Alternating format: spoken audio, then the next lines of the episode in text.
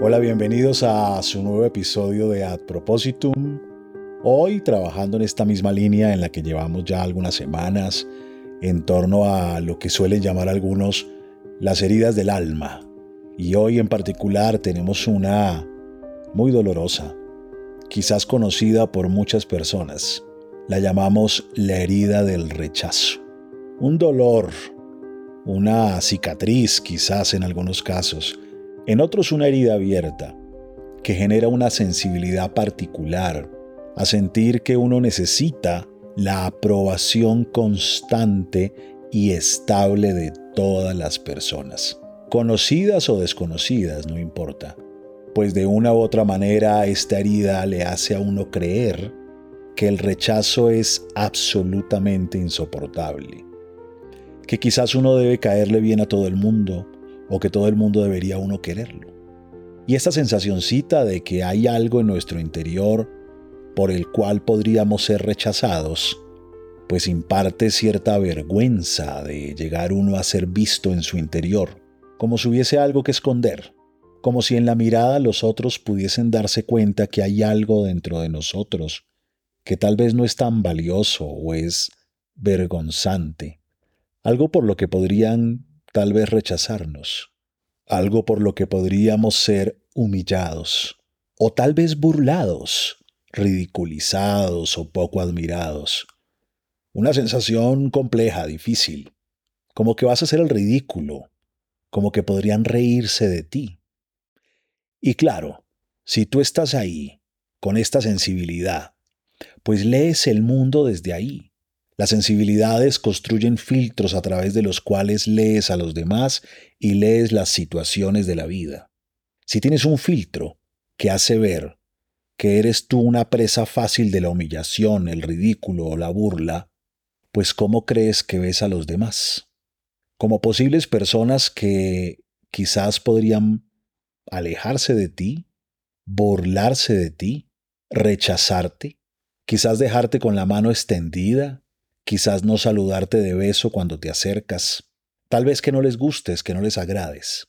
Pues si uno anda así en la vida, fácilmente se angustia.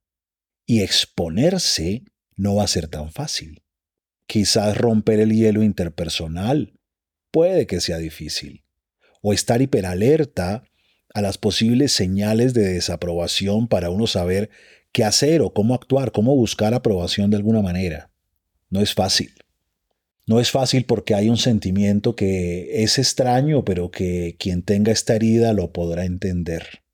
Es el sentimiento de no pertenencia, de incluso estar en ese grupo de amigos, pero sentir que los demás son más amigos que uno, o que uno pertenece, pero que realmente es el último de la fila, como si uno fuese raro o fácil de ser abandonado, como si la gente no disfrutara tanto de nuestra compañía como si no les pareciera tan cool, tan chévere estar a nuestro lado.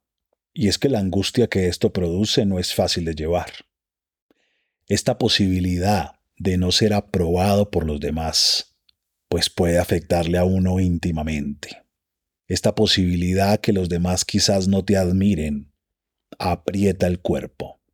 Como hemos visto en otros podcasts de Ad Propositum, pues angustia tiene la raíz etimológica de anjo, recuerdan, que significa asfixia, estrechez, y que termina siendo la misma raíz de angustia y al mismo tiempo de angosto, angostamiento, angostura. Cuando tienes la herida del rechazo, sientes que no cabes, que no puedes caber ahí en ese grupo, que no puedes caber ahí en ese lugar. Tal vez ni siquiera te atreves a llegar tarde porque todos te van a mirar como aquel que llega tarde y esa mirada genera tensión. Tal vez discutir o no estar de acuerdo o expresar lo que sientes o lo que piensas sea demasiado riesgoso, porque de pronto se burlan de ti, o de pronto dejan de quererte, o de pronto se alejan.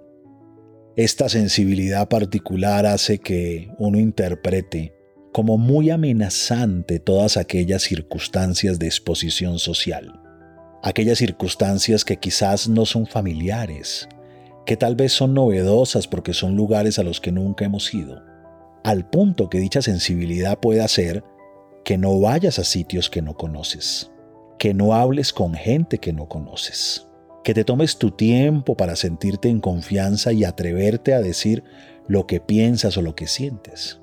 Incluso es tan fuerte a veces la angustia que tal vez solo con pensar o imaginar la situación que uno interpreta como peligrosa, aparece ya la tensión. Tal vez solo fantasear que no fluyan las cosas con el otro. Quizás que esa cita no va a salir del todo bien. Quizás en medio de la cita, cuando te atreves, empieces a pensar, no sé más qué decir. ¿Qué va a decir el otro? Que soy muy aburrido. ¿Qué hago? Nuestro pensamiento y nuestro cuerpo nos traicionan. Quizás alguien sude más que otras personas.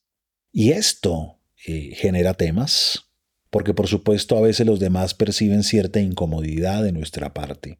Tal vez perciben cierta ambivalencia afectiva. No es sencillo. Estos radares encendidos hacen que exista cierta hipersensibilidad a la ambivalencia afectiva.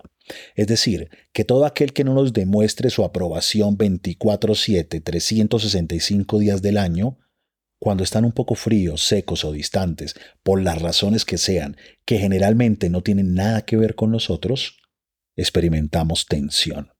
Aquellas personas altamente independientes que no giran a nuestro alrededor y no hacen presencia constante, nos hacen sentir esta misma sensación de rechazo. Aquella gente quizás fuerte, que habla de frente, que va diciendo lo que piensa, que tal vez tenga un tono de voz mm, más puntiagudo, por decirlo así, o que generan cierta descalificación, pues asustan, porque en el fondo hay mucho miedo al rechazo. Y por supuesto, si tienes este miedo al rechazo tan fuerte, pues sería tonto o torpe no usar una serie de estrategias para prevenir que esta sensación se apodere de nosotros. Es que saben algo, la herida del rechazo arrodilla la cabeza y arrodilla la emoción. Y arrodilla la cabeza porque hace que tres grandes creencias amarren tu experiencia en el mundo. La primera dice así, ser rechazado o desaprobado es de lo peor que puede pasarte, es lo más grave. La segunda dice así, que se burlen de ti o que te humillen es una experiencia terrible y es más grave si esto es en público.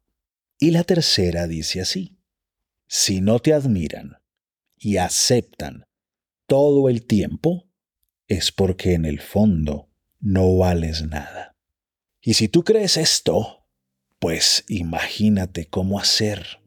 Si a veces la gente se distrae porque tiene otras cosas, si a veces te deja en visto porque está ocupada y no puede contestar su WhatsApp todo el tiempo, si quizás a veces tenga cambios hormonales o tenga sueño y no esté listo a las 6 de la mañana para abrazarte. No es fácil. A veces la gente tiene sus propias emociones y estas creencias nos hacen percibir todas estas cosas como terribles e insoportables. No es fácil describir la sensación que aparece también en medio de estas creencias.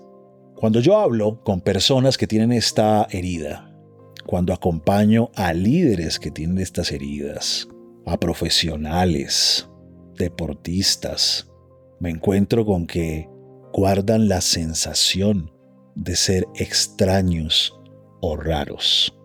Es la sensación de ser diferente a los demás, pero no diferente de una manera agradable, es una diferencia como si en ellos pasara algo que tal vez no fuese valorado por otros. Y esa sensación de extrañeza, rareza o diferencia va acompañada de una segunda sensación que es la de no pertenencia. Es como si estuvieses en diferentes grupos, pero no te sientes parte de ellos. Es como si tuvieras muchos amigos, pero no tuvieras ninguno. Es como si fueras parte del grupo de las cinco amigas, pero las otras cuatro son más amigas entre sí que tú. Y a esa sensación de no pertenencia hay que sumarle una tercera, la sensación de peligro social. como si la mirada del otro fuese una mirada inquisidora, que está ahí para burlarse de ti, para estar pendiente de lo que dices, para juzgarte acerca de la inteligencia o capacidad o belleza. Es como si el otro fuera amenazante y como si el otro pudiese abandonarte e irse fácilmente, dado que por supuesto tienes algo que no funciona en tu interior bien, eres algo extraño, no eres parte de, pues eres un sujeto fácil de abandonar. Esta susceptibilidad, esta herida, esta sensacioncita, pues no quiero no tenerla, porque no quiere sentirse aceptado y aprobado de forma incondicional.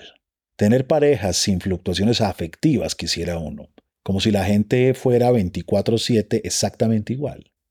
Es como si aspiráramos a un mundo de certeza absoluta acerca de que pueden aceptarnos y aprobarnos todo el tiempo. Y ese no es el mundo. En el mundo no siempre agradaremos, no siempre gustaremos. A veces a la gente le va a parecer divertido algo nuestro, a veces se burlará, quizás haga algún comentario despreciable, quizás te escriban en una red social algo que te exponga socialmente y que consideres denigrante, porque no podemos caerle bien a todo el mundo. En nuestro trabajo, muchos de ustedes han escuchado este famoso test que utilizamos en mi otro podcast, El Rincón de los Errores, para desnudar la personalidad del otro y reconocer el impacto interpersonal que tienen en los demás y cómo los demás les afectan.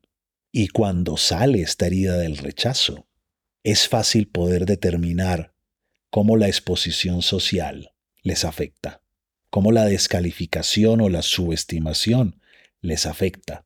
Y es fácil ver todos los trucos que utilizas para ocultar esta herida del rechazo. Casi siempre dos muy poderosos, la búsqueda de aprobación y la evitación de contextos de evaluación. Por suerte, así como la herida anterior de la insuficiencia, esta herida del alma, del rechazo, puede sanar. Podemos darle la vuelta. Y durante estos años he conocido a muchísimas personas que aún con esta herida del rechazo han sido grandes cantantes, grandes presentadores, grandes gerentes comerciales, grandes líderes, porque logran darle la vuelta y ser más empáticos con aquellos que han pasado por allí. Bueno, hemos llegado al final de un episodio más de Ad Propositum, hoy con la voz un poco afectada por un virus que hay como en el ambiente. Pero bueno, en una semana nos encontraremos con la siguiente herida del alma. Vamos a estar hablando del desamor.